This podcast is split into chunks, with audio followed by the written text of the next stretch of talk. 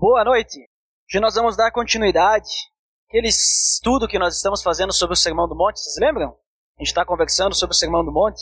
Comecei lá no início do ano, lá em fevereiro. Em fevereiro, março, aí abril, maio não, não teve. Né? Mas a gente estava conversando sobre aquele trecho de Mateus, capítulo 5, até o capítulo 7, 5, 6 e 7 no caso, né? Tem o tal do Sermão do Monte. E a gente vem conversando que nesses três capítulos nós temos muitos ensinamentos de Jesus para que a gente possa ter uma vida santa e agradável a Deus, né? Uma vida que seja cheia de amor e graça, uma vida que seja dedicada ao Senhor, uma vida agradável a Deus, livre de hipocrisia, livre de qualquer coisa ruim, cheia de sabedoria, cheia de discernimento, seja nas nossas ações, seja nos nossos pensamentos, né? Ações e atitudes. E se vocês bem lembram, em fevereiro a gente falou sobre as bem-aventuranças, né? Vocês todos estavam aí. A gente viu lá sobre como é que Jesus ele inicia o sermão, a postura que ele se coloca, né, como mestre. Depois ele fala das bem-aventuranças, né, as feliz é aquele que tal tal tal, né? Feliz é aquele ou bem-aventurado, né? Que é feliz, né? E a gente viu então que resumidamente ele fala sobre o caráter que ele quer que o cidadão do reino tenha. Né? Que tipo de caráter que nós, como cristãos, temos que ter para sermos cristãos, sermos seguidores de Cristo. E em março a gente falou sobre ser sal e luz, que aí então é a missão do cristão. Né? Qual que é o propósito de nós estarmos aqui? Né? Que a missão que a gente tem é testemunhar e pregar o Evangelho. Esse Evangelho que transforma a vida das pessoas através daquilo que Cristo faz na vida de cada um de nós. A gente conversou sobre isso. Então hoje nós vamos dar continuidade. É, a gente vai falar agora, a gente vai ler e conversar sobre o versículo 17 até o versículo 20 de Mateus capítulo 5. Mas antes eu quero convidar vocês a orarmos mais uma vez, que Deus esteja nos dando sabedoria, né, perante essas palavras. Senhor Deus, em nome de teu filho Jesus, nós te agradecemos por essa noite em que podemos nos reunir como igreja, podemos estar louvando o teu nome, também estudando a tua palavra e aprendendo mais sobre ti. E principalmente entender a tua vontade. Por isso, Senhor, nos dê sabedoria, nos dê discernimento, nos oriente conforme a tua palavra, para que a gente possa entender qual que é a tua vontade para cada um de nós perante aquilo que nós vamos ler hoje. Eu te peço por isso, Senhor, em nome do teu filho Jesus. Amém. Esse trecho aqui do versículo 17 até o versículo 20 de Mateus 5, ele é um pouquinho complexo. Tá? Ele é um pouquinho complexo de entender, talvez até polêmico, eu acho que nem tanto. Mas ele é um pouquinho difícil de entender porque nesse trecho Jesus ele vai falar um pouquinho sobre a lei, né? sobre os profetas e sobre como que nós cristãos, ou melhor, como que aquelas pessoas que estavam escutando naquele momento e as pessoas a quem Mateus endereçou esse evangelho, como que essas pessoas deveriam viver né? perante a lei. Então, Vamos dar uma lida, versículos 17 até o 20, para nós entendermos o que, que ele fala é, no geral e depois o que, que, que, que nós entendemos de cada um desses versículos. Versículo 17: Não pensem que vim abolir a lei ou os profetas. Não vim abolir, mas cumprir. Digo-lhes a verdade: enquanto existirem céus e terra, de forma alguma aparecerá na lei, desaparecerá da lei a menor letra ou o menor traço, até que tudo se cumpra.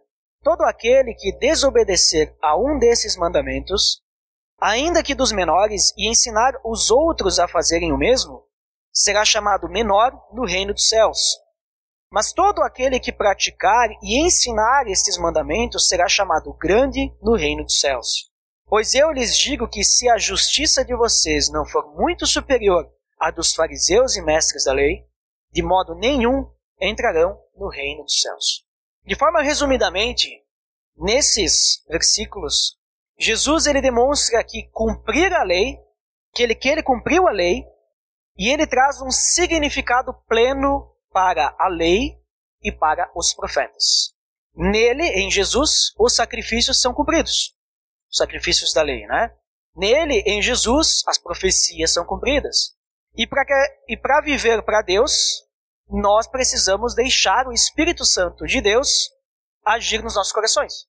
Em resumo, É isso que ele fala. E também Jesus ele aproveita nesse momento para combater a hipocrisia dos fariseus e mestres da lei, que eram pessoas que gostavam de seguir leis e leis e leis, né, e criavam cada vez mais leis para serem seguidas e buscavam seguir, né? Ele busca então combater essa hipocrisia, demonstrando que a lei, na verdade, ela é aplicada aos nossos corações, não ao cumprir de coisas exteriores, né? No trecho que vai seguir depois, que nós não vamos ler hoje, né, vamos ler numa próxima ocasião, Jesus ele vai explicar sobre como que a gente deve interpretar a, a lei de uma forma correta, porque não era isso que eles faziam na época. Né? Mas então hoje nós vamos ficar só nesse trecho que nós acabamos de ler, né, para a gente entender bem sobre isso, porque ele é um pouquinho complexo muitas vezes de entender, né, porque fala que a lei é importante, mas ao mesmo tempo ele cumpre, e aí a gente não sabe se hoje nós temos que cumprir a lei ou não cumprir, se temos que viver pela lei ou não, né? Isso muitas vezes causa algumas dúvidas, né? mas é importante a gente lembrar sempre qual o público que Jesus está, para qual público Jesus está conversando aqui, ele está falando, né? Esse ensino. Então ele está conversando, primeiramente, naquele momento, sua maioria é judeus. Mateus, quando escreve o Evangelho de Mateus, ele escreve com o intuito de falar com judeus. Ou seja, subentende-se aqui que as pessoas entendiam totalmente a cultura judaica. Por isso que nós não temos explicações a mais né, sobre quais leis eram, o que é a lei, o que são os profetas. Entende-se que quem está lendo isso entende, né? por causa do público. Nós não somos judeus, nós muitas, ve muitas vezes a gente não conhece a cultura judaica, né? Porque a gente não viveu na cultura judaica. Então, eu vou tentar explicar o que, que realmente ele está querendo dizer aqui, simbolismos e tudo mais, para a gente poder entender por que, que Jesus colocou isso aqui no meio do sermão dele. Então, o versículo 17, ele começa dizendo: Não pensem que vim abolir a lei ou os profetas. Não vim abolir, mas cumprir. Primeira coisa, o que, que são, o que, que é a lei o que, que são os profetas? Que ele fala ali, né? Que é a lei. Não pensem que envia abolir a lei os profetas. A lei que Jesus está falando aqui, e os profetas, é aquilo que hoje nós temos na nossa Bíblia conhecido como Antigo Testamento. Então, mais ou menos, é como se Jesus estivesse dizendo: não pense que vim para abolir o Antigo Testamento. Porque ele está falando da lei, que é a lei de Moisés, ou melhor, a lei que Deus deu a Moisés, e Moisés escreveu, e quando eu falo de lei de Moisés, não são apenas os dez mandamentos, mas é de Gênesis a Deuteronômio. Gênesis, Êxodo, Levítico, Números Deuteronômio. E isso para o judeu é considerado lei, certo? São esses cinco livros, o Pentateuco. Quem estava aqui no curso do Pentateuco lembra que foi comentado isso. E os profetas é todos os escritos dos profetas que a gente tem. Né? Então ele está querendo dizer o quê? Não pense que eu vim abolir aquela lei, aquilo que Moisés escreveu, e também toda todas as profecias que Deus falou através dos profetas.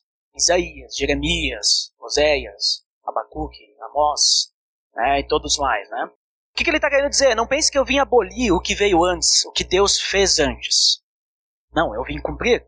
Né? Por, que, que, Deus, por que, que Jesus ele começa falando sobre isso? Porque ele começa o sermão, uma forma, uma postura de mestre, e ele começa dizendo lá as bem-aventuranças, e ele está dizendo assim: olha, se vocês querem herdar o reino dos céus, vocês têm que fazer isso. Se vocês quiserem herdar o reino dos céus, vocês têm que viver dessa forma: humildade, paixão, perseguição, né, tudo mais. Só que o que, que dizia a lei? Para nos purificarmos e tudo mais, nós temos que viver assim. Né, para entrarmos na presença de Deus, porque naquela época realmente as pessoas entravam na presença de Deus, né, porque Deus ficava separado, nós precisamos fazer isso, fazer aquilo. Então, quem estava escutando Jesus poderia entender assim: ah, ele está trazendo uma nova lei. Então, ele está trazendo uma coisa nova aqui. De certa forma, é uma coisa nova, mas ao mesmo tempo não é nada novo. Porque ele diz: não vim para abolir, eu não vim para revogar, eu não vim para destruir, dependendo da tradução que tu está utilizando, mas eu vim para cumprir.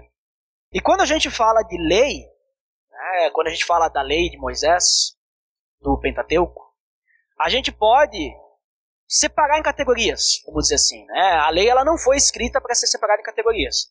Ela é uma só. Mas nós podemos categorizar ela para melhor entender sobre o que a lei trata. Tá? Então, se você não tem muito conhecimento da lei, vou dar um, uma ideia geral aí. Primeiro ponto que ela pode ser categorizada é como lei moral. Então, aquilo que a gente tem lá no Pentateuco, muitas das coisas que nós temos lá, a gente pode chamar de lei moral. Por quê? Porque muitas das coisas lá que tem na lei, elas referem-se à justiça, referem-se a um julgamento. E essas leis morais muitas vezes são traduzidas como ordenanças, aquilo que nós temos que fazer, ou não fazer também. Né? Não pode fazer tal coisa, ou deve fazer tal coisa. A lei moral, ela é sagrada, ela é imutável, ela não pode ser mudada, e ao mesmo tempo ela é justa. Ela é totalmente justa, ela não é injusta. Daqui a pouco pensar, ah, é injusto eu ter que viver dessa forma. Não, ela é justa. E o propósito da lei moral é promover o bem-estar daqueles que obedecem. Então, percebam que o propósito é centrado na pessoa, na comunidade. Para que as pessoas elas possam viver bem em comunidade. Para que a pessoa ela possa viver bem ela também, né? O bem-estar da pessoa. Essa lei moral ela vai abranger desde regulamentos sobre justiça, parte de respeito e conduta sexual, e também ela inclui os dez mandamentos, que todos nós conhecemos. Né? Não matarás, não roubarás, não adulterarás, né? não cobiçará a mulher do próximo, no caso. Né? É importante a gente citar que essa parte da lei, a lei moral, esses, essas questões morais, elas não apontam para Cristo. Elas não vão apontar em momento algum para Jesus. Porque o objetivo da lei, nesse sentido moral, é iluminar o estado caído do homem. É mostrar o quão pecadores nós somos. É mostrar o quão longe de Deus nós estamos.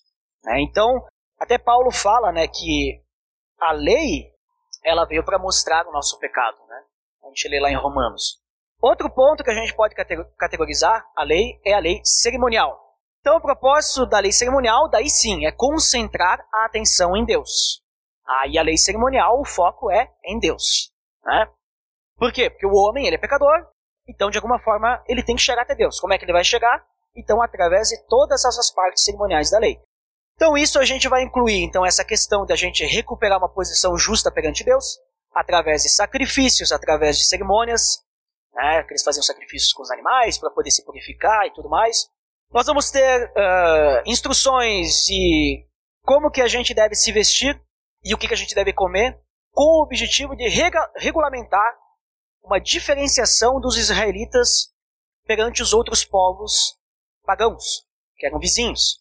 Né? Então, a questão de restrição alimentar, vestimenta, ah, tem que usar tal roupa, tem que usar um véu, questão de cortar ou não a barba, cortar ou não o cabelo, uh, se pode ou não comer carne de porco, tudo isso aí que a gente tem lá no Pentateuco, na lei, é parte cerimonial, é, faz parte da categoria cerimonial da lei, e o objetivo era diferenciar os israelitas dos povos pagãos que eram vizinhos, para que eles fossem, eles pudessem, digamos assim, ser vistos de forma diferente.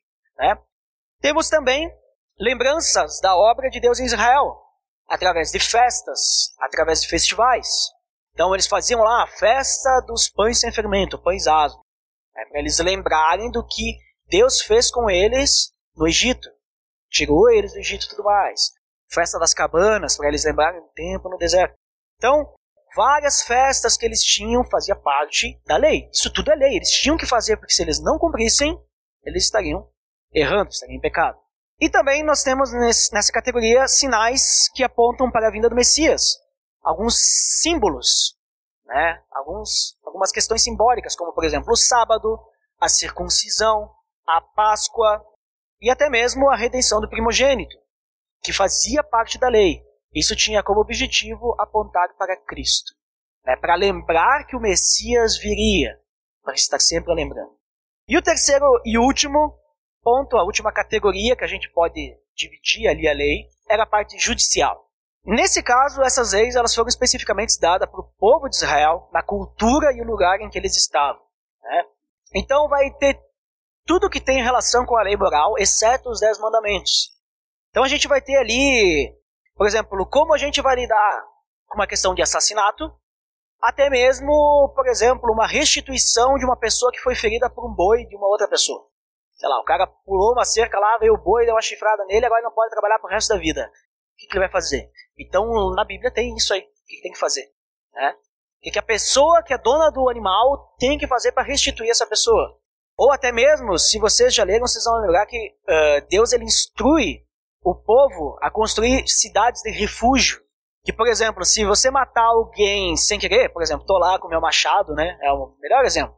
Lá com meu machado, né, cortando lenha lá e de repente eu vou jogar para cima assim, sai voando o machado, cai na cabeça do cara lá no fundo, morreu. Qualquer familiar daquele cara pode vir me matar, porque tá na lei.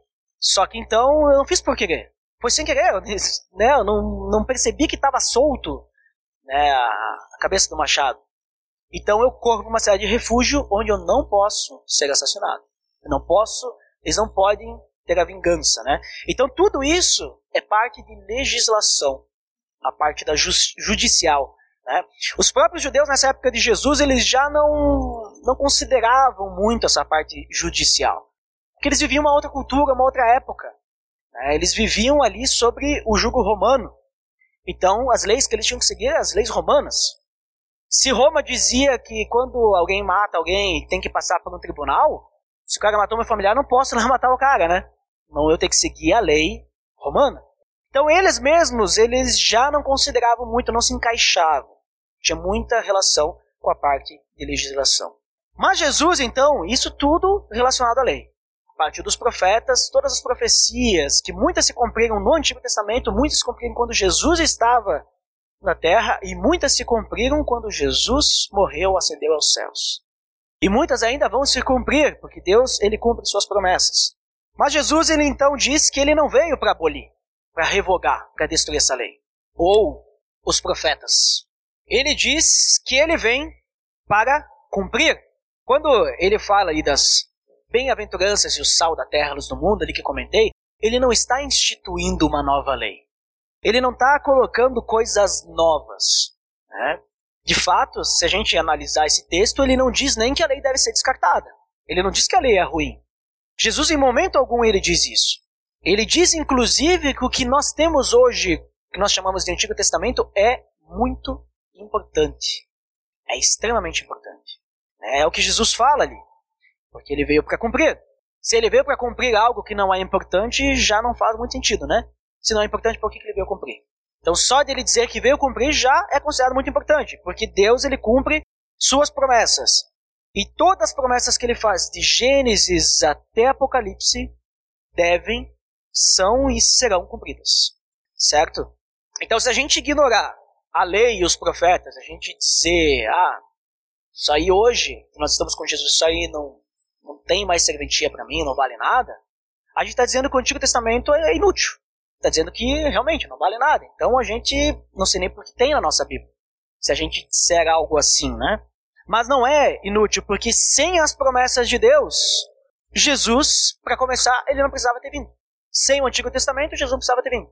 Sem Gênesis, para dizer que o homem pecou, por que, que Deus tem que mandar o filho dele para pagar nosso pecado? Se não tem a queda, não tem pecado, né? Por que, que Jesus tem que mandar o filho dele se nós temos lá em Gênesis mesmo que ele diz: Olha, eu vou mandar o meu filho? Não com essas palavras, mas lá está em Gênesis 3,15, se eu não me engano o proto-evangelho. É o primeiro momento em que é falado que Jesus viria para derrotar Satanás e nos salvar. Se a gente não considerar que a lei ela tem uma certa importância, então Jesus não precisava passar pelo sacrifício que ele passou da forma como ele passou. Porque quando a gente olha para o sacrifício de Jesus na cruz, a gente olha que toda a lei está ali. Toda a lei cerimonial, sabe, dos sacrifícios e tudo mais, a gente olha para Jesus a gente vê a lei. Cristo ele se apoia tanto na lei e nos profetas que ele fala o seguinte do versículo 17, né, 18 e 19. Ele diz o seguinte: Digo-lhes a verdade, enquanto existirem céus e terra, de forma alguma desaparecerá da lei a menor letra ou o menor traço, até que tudo se cumpra. Todo aquele que desobedecer a um desses mandamentos, ainda que dos menores, e ensinar os outros a fazerem o mesmo, será chamado menor no reino dos céus.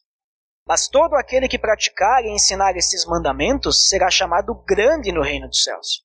Vejam que ele diz que nada vai desaparecer da lei até que tudo se cumpra dessa lei e dos profetas. Então tudo precisa se cumprir. Nós temos algumas coisas que já se cumpriram, não é? Então nós vamos ter que analisar o que se cumpriu e o que não se cumpriu. Né? Porque tudo que nós temos no Antigo Testamento tem que ser cumprido. Inclusive o que nós temos no Novo Testamento. Apocalipse, dizendo do fim dos tempos, isso vai ser cumprido. É a nossa esperança. Nós sabemos que Jesus vai voltar para nos levar. E nós estaremos a eternidade com o Pai. Se Deus não cumpre suas promessas, então nós não temos esperança. Mas Deus cumpre suas promessas. Cristo, nesse momento, ele afirma a total inerrância, a absoluta autoridade do Antigo Testamento como palavra de Deus. Nós não podemos ver como algumas pessoas falam, às vezes eu já escutei, né? Que o Antigo o Novo Testamento ele substitui o Antigo Testamento. Não sei se alguém já falou para você isso daí. Ah, o Antigo Testamento era a época dos judeus. Agora nós, que somos cristãos, é o Novo Testamento. Né? Então, para nós, o Antigo Testamento. Não, não está certo essa frase. Na realidade, nós não podemos ver o Novo Testamento como algo que substitui, que anula o Antigo Testamento. Mas o Novo Testamento é o cumprimento do Antigo Testamento. O Novo Testamento, ele cumpre tudo que está lá no Antigo Testamento. O, o, Antigo Testamento é a base do Novo Testamento, porque sem Antigo Testamento não temos Novo. Vocês conseguem entender? Sem lei não temos Jesus. Sem Gênesis, por exemplo, sem todo o Pentateuco não temos Jesus. Sem os profetas dizendo que o Messias viria, ninguém diria que Jesus era o Messias, porque Jesus fez exatamente o que os, os profetas falaram. Como saberíamos que Jesus é realmente o Filho de Deus? Porque nós olhamos para os profetas, olhamos para o Antigo Testamento e nós vemos, lá está, apontando para Cristo. Consegue entender? Jesus, o Novo Testamento, é o cumprimento de tudo o que Deus preparou anteriormente. Né? Nesse momento que Jesus fala essas coisas, algumas coisas da lei ainda não haviam sido cumpridas, como nós temos hoje, por exemplo. Né? Hoje nós temos muito mais que nessa época.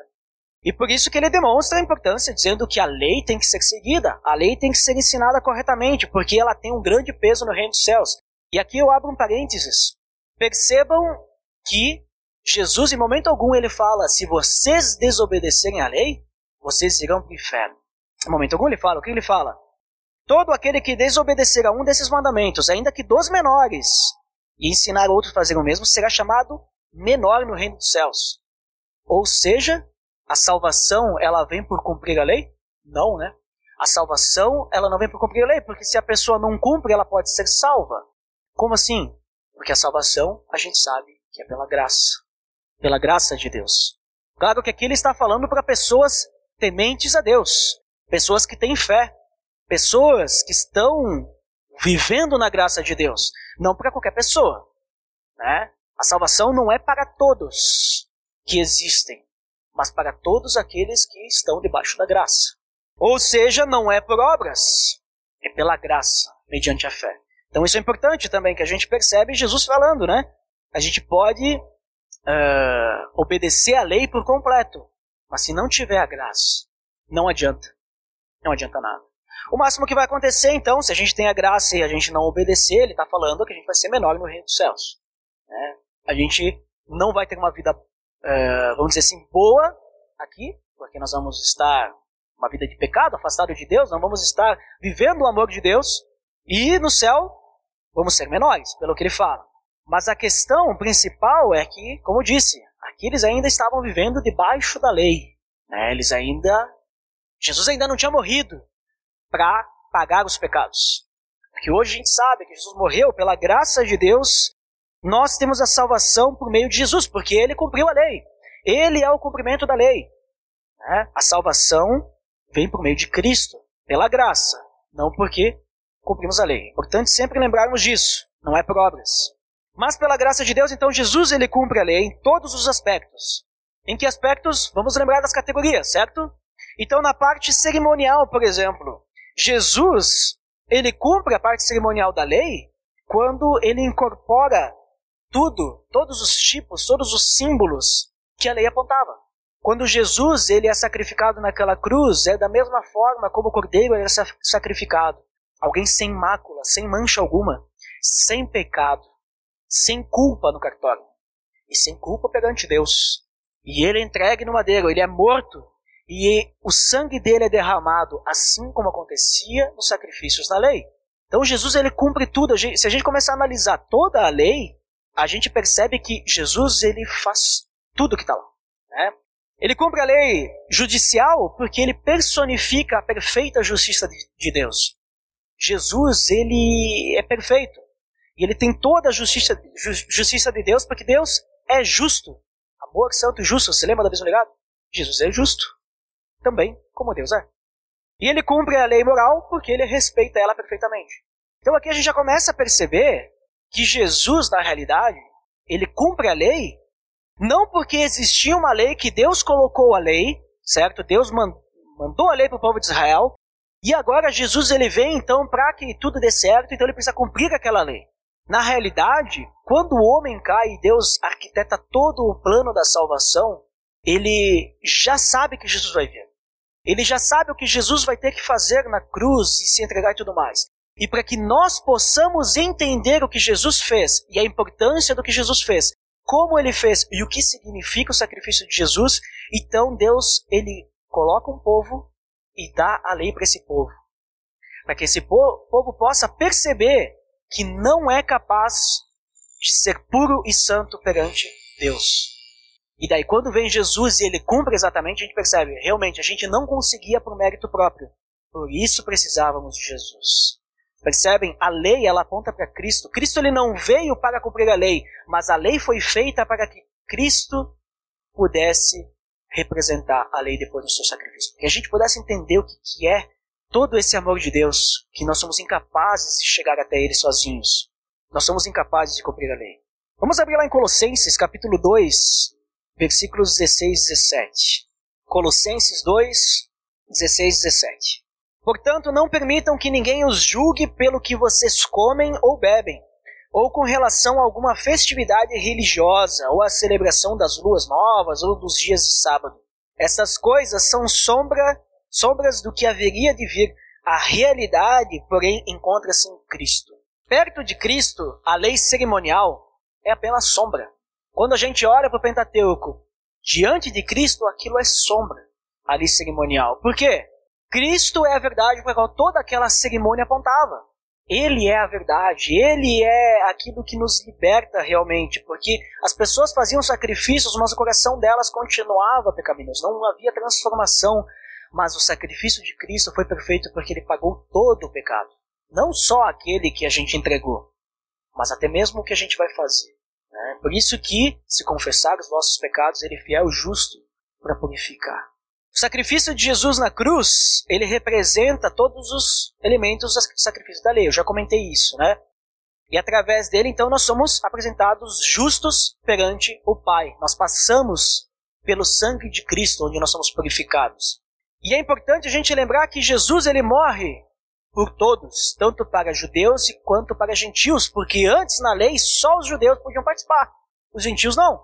Mas Jesus ele vem e ele morre tanto por judeus e por gentios. Romanos 10:4, Paulo vai falar porque o fim da lei é Cristo para a justificação de todos. O fim da lei é Cristo. O propósito da lei é Cristo. O objetivo da lei é Cristo. A lei aponta para Cristo, para que todos sejam justificados, e não apenas aqueles que vivem nessa cultura judaica. Então, a gente percebe que todos agora nós, todos nós temos essa possibilidade. Né? Também, nós não precisamos mais das festas para lembrar da obra de Deus em Israel, do que Deus fez por Israel, porque nós não somos israelitas. Nós não precisamos mais lembrar que Deus tirou o povo do Egito, e fez atravessar o Mar Vermelho e cuidou deles no deserto. Nós precisamos lembrar que Jesus é o nosso sacrifício. Só que vejam bem, não estou dizendo que isso não importa, mas eu quero dizer que a gente não precisa fazer festas para lembrar nisso. Nós podemos conhecer, estudar e vamos ver como Deus é maravilhoso que cuidou daquele povo para que Jesus estivesse conosco. Mas não precisamos nós fazer festas para isso. Não precisamos fazer festas no sentido que somos obrigados, como era no caso da lei. Mas na realidade, agora nós temos então um outro simbolismo, outra festa que nós fazemos, que é a ceia, onde nós relembramos o que, Jesus, o que Deus fez por nós através de Cristo, onde nós partimos o pão lembrando que é o corpo de Cristo. Nós bebemos do, do suco ou do vinho lembrando do sangue de Cristo. Temos um simbolismo também. Né? Nós não precisamos de mais de regras para nós sermos diferentes de forma física dos outros povos, que vamos ficar escondidos, né? Não podemos nos misturar porque nós vamos, né? Nós vamos se contaminar. Não precisamos mais de regras para isso, porque agora o objetivo é pregar as boas novas. Nós precisamos ir e se misturar com as outras pessoas. Nós precisamos estar no meio de todas as pessoas de todo tipo. Jesus faz isso também. Jesus ele se mistura lá com samaritano, com pagão, com publicano, com todo tipo de gente. Por quê? Para pregar as boas novas. Né? Então antes eles eram um povinho fechado, né? A nação de Israel, o povo escolhido de Deus. Hoje nós também somos nação santa, sacerdócio real, povo escolhido de Deus, mas para pregar as boas novas, para pregar o evangelho de Cristo, não para ficarmos escondidos. Então não precisamos ter regras rigorosas de vestimenta. Obviamente, como já foi comentado em outros dias, é importante nós observarmos o, a forma como a gente se veste, né? Para a gente não levar o outro ao pecado, não sermos pedra de tropeço. Mas a questão principal, quando a gente olha para Jesus, ele realmente cumpre. Ele cumpre toda a parte cerimonial da lei. Né? E através, então, como a gente já tem o Messias, nós não precisamos mais de sinais da vinda do Messias. Agora nós só precisamos dos sinais da volta do Messias. Os sinais dos fins dos tempos, as dores de parto, que nós já temos visto. E se vocês acham que o mundo está ruim, eu sempre falo, vai piorar cada vez mais. Né? Porque a Bíblia fala sobre isso. Mateus capítulo 12, versículos 16 e 18. Vamos ver agora a questão judicial da lei, se Jesus ele cumpriu mesmo. Mateus 12, 16 e 18. Advertindo-os que não dissessem quem ele era. Isso aconteceu para, que, para se cumprir o que fora dito por meio do profeta Isaías. Eis o meu servo, a quem escolhi, o meu amado, em quem tenho prazer. Porei sobre ele o meu espírito, e ele anunciará justiça às nações. Ao contrário das expectativas das pessoas da época, o Messias ele não chegou com motivações políticas, fazendo grande alarde, fazendo uma rebelião militar. Ele não veio assim. Eles esperavam alguém que fosse libertar eles de Roma, que fosse ser um novo rei fisicamente aqui no reino aqui, né? Mas não foi o que Jesus fez. Inclusive ele falava para as pessoas: não falem quem eu sou, não falem que eu estou vindo aqui. Mas Jesus, ele vem com bondade e mansidão, declarando a justiça a todas as nações, declarando até mesmo aos gentios. É, então, o objetivo de, de Jesus, ele não veio para libertar os judeus, ele veio para libertar todos de uma, um jugo que não era um jugo de um povo né, dominando o outro, mas era o jugo do pecado. O jugo de algo espiritual que é impossível a gente se libertar sem Cristo na nossa vida. É isso que ele veio fazer. Né? E nisso ele cumpre a profecia de Isaías, como é falado aí, né? Porque ele mesmo é a personificação da justiça de Deus, como eu comentei. Ele cumpre então a parte judicial da lei. É, Jesus ele vem e ele é justo, ele é a justiça em pessoa perante todos, ele não faz diferenciação de pessoa, pessoas. 1 Pedro capítulo 2, versículos 21 ao 24. 1 Pedro 2, 21 ao 24. 21. Para isso vocês foram chamados, pois também Cristo sofreu no lugar de vocês, deixando-lhes exemplo para que sigam os seus passos. Ele não cometeu pecado algum, e nenhum engano foi encontrado em sua boca. Quando insultado, não revidava. Quando sofria, não fazia ameaças, mas entregava-se àquele que julga com justiça. Ele mesmo levou em seu corpo os nossos pecados sobre o madeiro, a fim de que morrêssemos para os pecados e vivêssemos para a justiça. Por suas feridas vocês foram curados. Quanto à parte moral, então a gente não precisa nem comentar, né? Cristo ele foi puro do início ao fim. Ele não teve pecado algum. Né? Apenas dessa forma ele poderia se entregar em nosso favor. Né? Esse detalhe também permitiu que ele cumprisse toda a lei e as profecias do Antigo Testamento e tudo mais. Porque no versículo 22, que também é um texto do profeta Isaías, diz lá ele não cometeu pecado algum e nenhum engano foi encontrado em sua boca. Isso é uma profecia de, Isa de Isaías falando sobre Cristo, do Messias que viria. E Jesus cumpre. Ele faz exatamente isso. Ele não teve pecado algum. Ou seja, quando Jesus ele falava sobre o que a gente lê lá em Mateus 5, né, versículo 17 em diante, Jesus ele falava muito sério quando ele diz que veio para cumprir a lei. Ele não está brincando. Ele falava que ele veio para cumprir e verdadeiramente. E nesse trecho de 1 Pedro, nós também vemos que ele se entregou para que nós morrêssemos para o pecado e vivêssemos para a justiça. Ele se entregou para nós com esse objetivo, não para que a gente vivesse uma vida libertina, não para que a gente vivesse uma vida como qualquer um vive sem Cristo. Né? O objetivo é que nós morrêssemos para o pecado e vivêssemos para a justiça, que a gente seja semelhantes a Cristo. Né? Não é isso? Não é isso que a gente tem como objetivo? Ser semelhante a Cristo? Então é isso que ele está falando. Ele morreu, se entregou no nosso lugar, ele não teve pecado algum. Para quê? Para que a gente também não viva uma vida de pecado. Para que a gente viva para a justiça. E essa justiça é a que ele fala, então, voltando lá para capítulo 5, versículo 20. É o último que a gente leu. Voltem lá, Mateus capítulo 5, versículo 20. E diz lá: Pois eu lhes digo se a justiça de vocês não for muito superior à dos fariseus e mestres da lei, de modo nenhum entrarão no reino dos céus. E aqui começa a complicar, porque eu tenho falado que Jesus ele não veio para mudar a lei, para revogar, né? Ele veio para cumprir. E a gente vê que ele realmente cumpre. E aí Jesus, ele diz que a lei é muito importante, que nós precisamos cumprir. E ele diz ainda que nós precisamos ter uma justiça superior à dos fariseus. E os fariseus eram uns caras assim que eles cumpriam a, cumpriam a lei de Moisés, e além disso, eles colocavam mais leis em cima, porque eles interpretavam de uma forma que contavam até os passos no dia do sábado. Então eles criavam um monte de coisinha em cima e os caras cumpriam aquilo. Mas então, afinal, a gente tem que cumprir a lei ou não? Primeiro vamos entender sobre essa questão da justiça que ele está falando, porque a gente tem que viver para a justiça, é o que 1 Pedro fala, certo? Então qual que é essa, essa questão aí? Os fariseus, eles eram bem exigentes, só que o problema dos fariseus é que eles eram exigentes de forma exterior. Né? Jesus até fala lá, os sepulcros caiados, né? que é bonito por fora, mas podre por dentro. Eles eram só no exterior o cumprimento, sabe?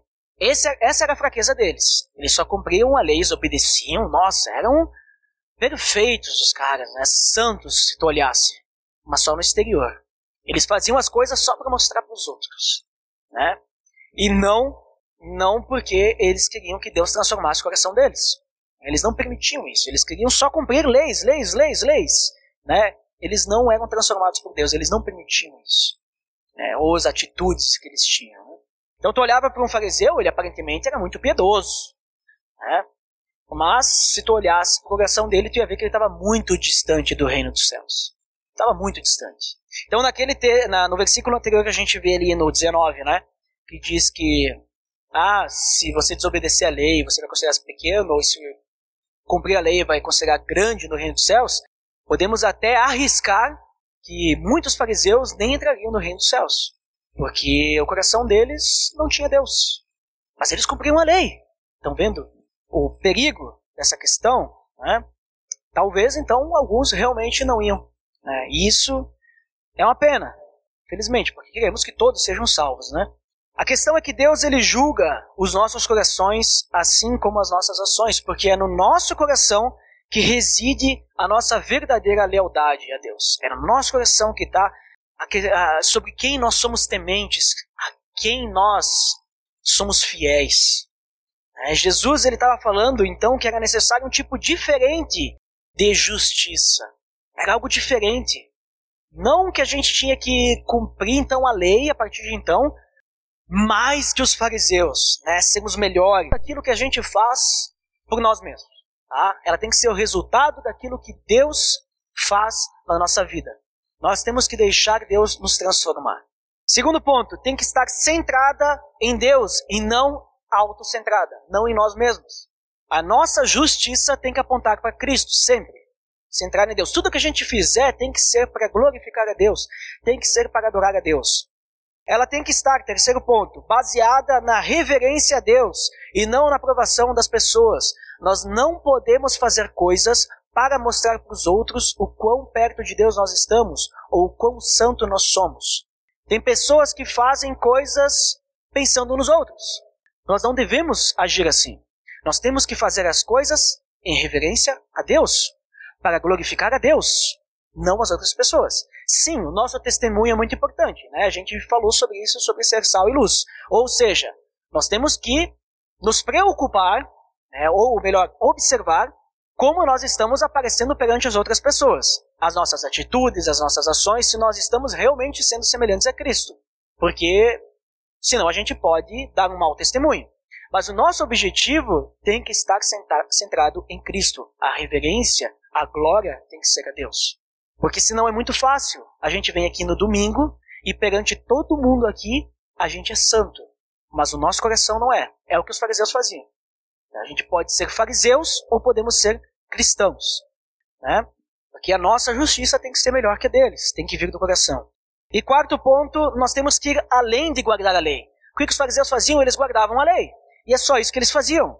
Mas nós temos que viver pelos princípios por trás da lei.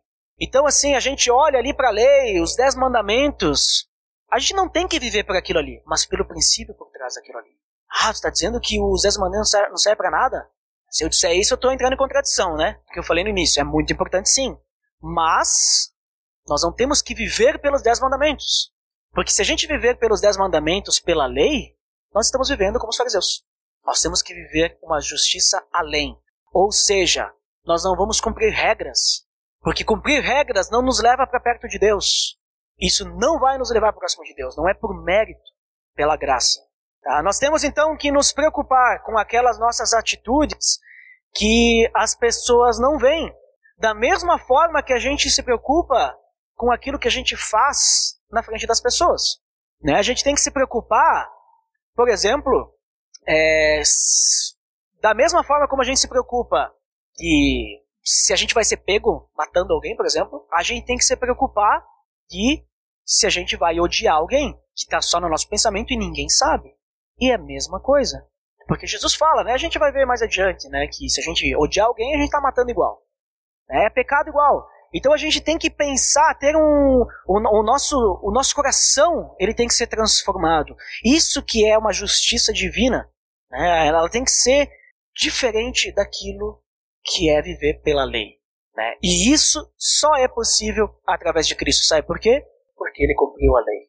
Só perante Cristo nós poderemos ter uma vida diferente. Então, de novo a pergunta: se Jesus ele cumpre a lei, então o que nos sobra? Se a questão não é seguir as regras, então o que nos sobra? O que, que a gente vai fazer então? Como é que a gente vai viver essa justiça além? É, será que eu tenho que me preocupar o, que, que é certo, o que, que é errado? Como é que eu sei se eu estou vivendo? Às vezes as pessoas pensam que por a gente não estar mais debaixo da lei, porque nós estamos debaixo da graça, quer dizer que a gente não precisa obedecer à lei, então, ok, eu posso fazer o que eu quero, né? Posso pecar à vontade. Mas aí Paulo fala lá, Romanos 6,15, ele diz lá, então, já que nós não estamos debaixo da lei, mas estamos debaixo da graça, vamos pecar à vontade? Né? Vamos pecar da forma que a gente quiser? De maneira nenhuma. Negativo. Mateus capítulo 22, versículo 33, 36 ao 40, para a gente fechar. Mateus 22, 36 a 40. Mateus 22, a partir do 36. Mestre, qual é o maior mandamento da lei. Respondeu Jesus: Ame o Senhor, o seu Deus, de todo o seu coração, de toda a sua alma e de todo o seu entendimento. Este é o primeiro e maior mandamento. E o segundo é semelhante a ele: ame o seu próximo como a si mesmo. Destes dois mandamentos dependem toda a lei e os profetas. Aqui a gente poderia dizer que chamar de lei de Cristo. Né? Temos a lei de Moisés e a lei de Cristo. E Jesus diz que a parte mais importante da lei é amar a Deus e amar o próximo. E disso depende todo o Antigo Testamento. Toda a lei e os profetas. Lembra que eu falei da lei e os profetas? É o Antigo Testamento? Então, se a gente olhar todo o Antigo Testamento, a gente resume amar a Deus e amar o próximo. Basicamente é isso. Ou seja, quando Jesus está falando assim, eu não vim para abolir a lei, mas para cumprir. Jesus ele cumpre isso. O amar a Deus e amar o próximo. Só que assim, não é uma questão, como a gente tem falado, que agora nós temos uma nova lei. Porque Jesus ele não está dizendo, eu não vim para abolir a lei, para cumprir. Então, assim, ah, quer dizer que então agora a gente só precisa a Deus e amar o próximo. Então está resolvido. É isso que eu vou seguir. Percebem o perigo? Estamos virando fariseus de novo. Regras. Qual que é a regra agora? Agora é amar a Deus e amar o próximo. Beleza? Então, se eu amar a Deus e amar o próximo, eu vou para o céu. Não é isso que a gente aprende no abismo ligado, não é? E nem é o que a Bíblia fala, né? A gente aprende que para a gente passar pela ponte, a gente precisa de outras coisas. Não amar a Deus e amar o próximo. Tem muita gente aí fora que ama, né? um amor que não é o amor de Deus, mas que ama. Essas pessoas não são salvas. Quer dizer que a gente não tem que amar, então? Não, calma. Tá? Calma lá. Então a questão é que não é uma lei para ser obedecida no sentido de regra. Lembra que eu falei de princípio? É uma questão que deve fazer parte do cristão. Nós não temos que cumprir esses mandamentos, amar a Deus e amar o próximo, para chegarmos a Deus. Não. Nós estamos próximos de Deus e por isso nós amamos. Ele faz parte. Inclusive, eu gosto de usar a palavra termômetro. Muitas vezes, se a gente quiser saber o quão próximo nós estamos de Deus, é só a gente analisar isso. A gente começa a olhar para a lei, a gente começa a olhar para os bem-aventuranças, a gente começa a olhar para amar a Deus e amar o próximo, o quanto nós temos amado a Deus e amado o próximo. Aí a gente vai começar a analisar o quão cristão nós estamos sendo. Né? A gente faz um caminho inverso. Primeiro nós, estamos, nós temos que estar próximos de Deus, porque não é assim que a gente vai chegar até Deus, não é por obras.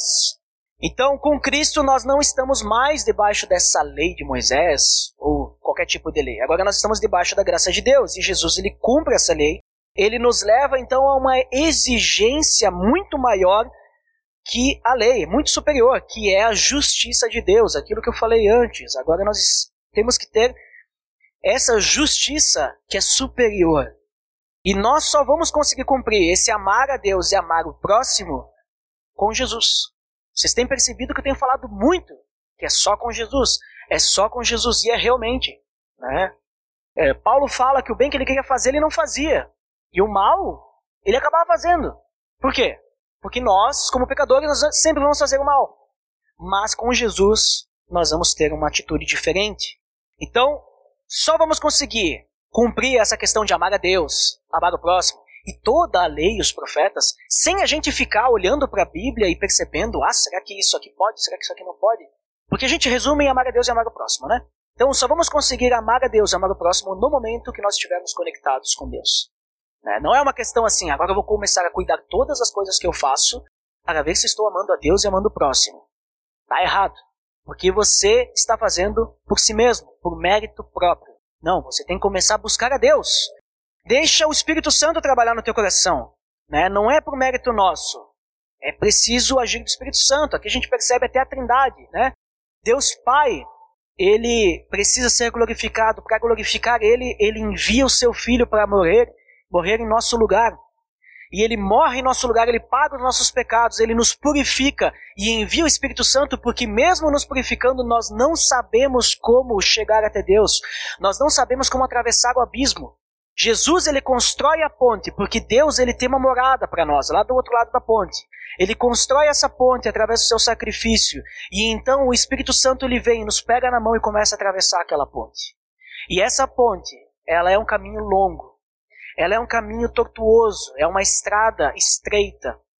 E quando a gente chegar lá no final, vai ter uma porta estreita também, em que poucos entram por ela. E nós só vamos entrar lá se a gente estiver com Jesus, com o Espírito Santo andando junto conosco. Então, essa que é a questão que Jesus vem falando. Eu não vim para dar uma nova lei para vocês, eu não vim para tirar essas regras antigas, antepassadas, e dar uma nova regra. Essas regras são importantes e por isso eu vim para cumprir essas regras. Eu venho, eu cumpro para que vocês agora tenham liberdade. E vocês tenham liberdade para viver o Evangelho através de mim, comigo. E eu vou mandar para vocês o Consolador e o Conselheiro. E ele que vai acusar vocês. Vocês vão estudar a minha lei, vocês vão estudar a minha palavra, vocês vão perceber que é errado odiar os outros, e vocês vão perceber isso quando o Espírito Santo acusar no coração de vocês, porque sozinho vocês até vão perceber, mas vão continuar odiando, porque lei não transforma, mas Cristo transforma, o Espírito Santo transforma o nosso coração. Para que a gente seja seguidor de Cristo, então, a gente precisa, primeiro, evitar o pecado na nossa vida. E o evitar o pecado, ele deve acontecer por amor a Deus e pelos outros, não porque eu quero parecer santo, ou não porque eu quero chegar próximo de Deus. Não, eu tenho que primeiro me entregar a Deus, me derramar, reconhecer a minha condição pecaminosa, o quão ruim eu sou, e reconhecer que eu não consigo, que eu não posso sozinho. Eu preciso dele. E então, aí sim, o amor de Deus no nosso coração vai nos ajudar a evitar o pecado, amando a Deus e amando o próximo. Esse amor tem que ser a nossa motivação. O amor de Deus, ele destrói tudo, qualquer barreira, qualquer muralha. O amor de Deus, ele venceu a morte. Então, assim, a maior, a arma mais poderosa que nós temos é o amor de Deus, que tem que estar no nosso coração. E quando a gente reconhece o valor que o sacrifício de Cristo tem em nosso favor, a nossa resposta tem que ser o amor, a gratidão e a obediência. Nós temos que olhar para Cristo naquela cruz e reconhecer o quanto que Deus nos ama, porque nós somos pecadores e nós não merecemos. E se a gente cumprir lei, a gente não chega até Ele, a gente não vai chegar lá por mérito. Né?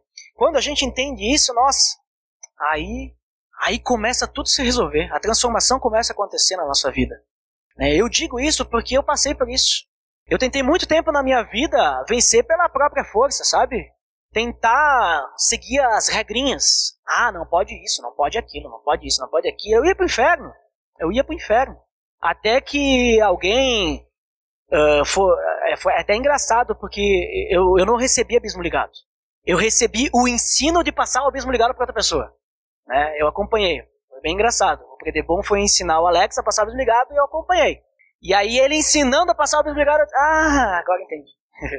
e aí eu percebi que eu ia pro inferno se eu tinha morrido antes. E aí eu percebi, percebi o quanto que eu precisava do amor de Deus. E eu vou dizer para vocês, não foi fácil, porque eu demorei a entender que eu precisava Deus cuidar de todas as áreas da minha vida. E eu vou dizer, até hoje algumas coisas eu ainda sou resistente. Mas no começo foi uma luta, porque a gente tem que morrer. Foi uma luta. Eu ainda achava que algumas outras coisas, ah, essa coisinha que eu consigo sozinho, né? Nem pensava mais nas regrinhas, mas eu consigo sozinho. Mas não era justiça de Deus, era justiça do mundo, justiça dos fariseus, justiça da, da lei, né? Então, a nossa motivação para superar o pecado tem que ser o amor. Tem que ser o amor. Não o desejo de obedecer um monte de regras, né, uma série de mandamentos, mas tem que ser obedecer à lei de Cristo, né? O amar o próximo, amar a Deus, né? Ou que resume toda a lei dos profetas, mas obedecer a isso porque a gente ama, sabe? Isso tem que ser uma consequência, não a nossa motivação. Motivação tem que ser amar a Deus. Não para que a gente possa, né, pegar um monte de uma listinha, check, check, check. Opa, hoje eu não fiz isso daqui. Então amanhã eu vou tentar de novo. Vou pedir perdão, porque Deus perdoa, né? E aí amanhã eu faço de novo. Não é assim que a gente tem que lidar com Deus. Tem que ser por amor. A gente tem que realmente se entregar, se derramar muitas vezes, né?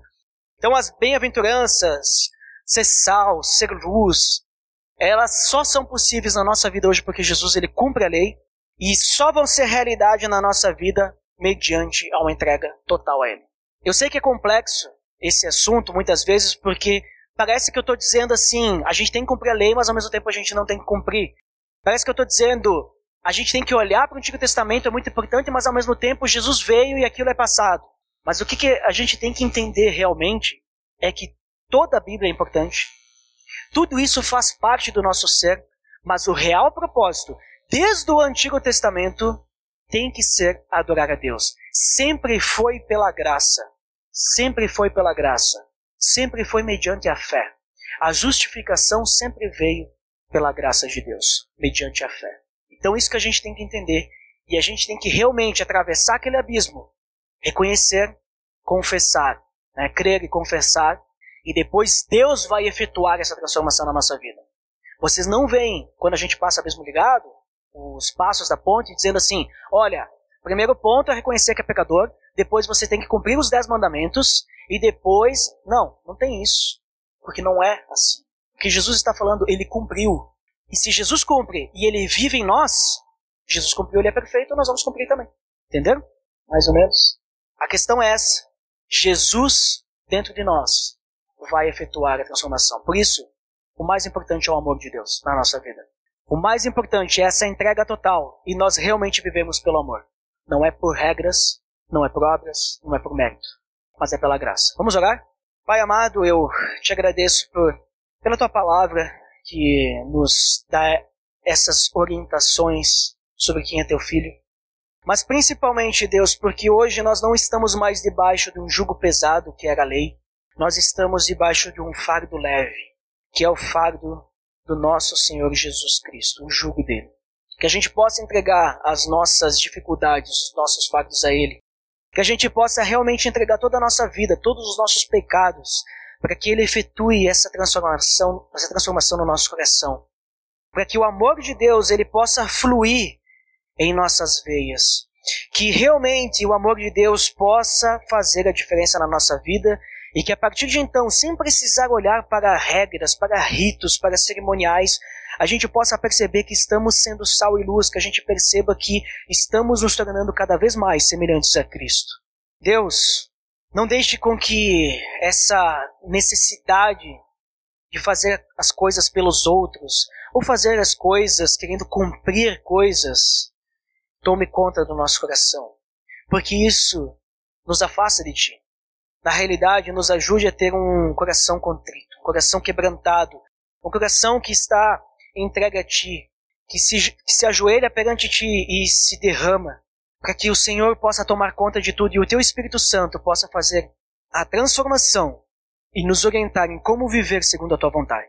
Que Jesus Cristo, que cumpriu a lei, possa cumprir tudo o que o Senhor necessita através de nossas vidas. Deus, eu te peço por isso, porque a gente não, não consegue sozinhos. A gente vê que o povo de Israel mesmo não conseguiu durante muitos anos. E não é hoje que a gente vai conseguir. Não é hoje. Mas Cristo conseguiu. E nós podemos, através dele, conseguir também. Então, Deus, nos fortaleça. Que o Teu Espírito Santo realmente possa estar cheio no coração de cada um de nós. Em nome de Jesus que eu oro. Amém.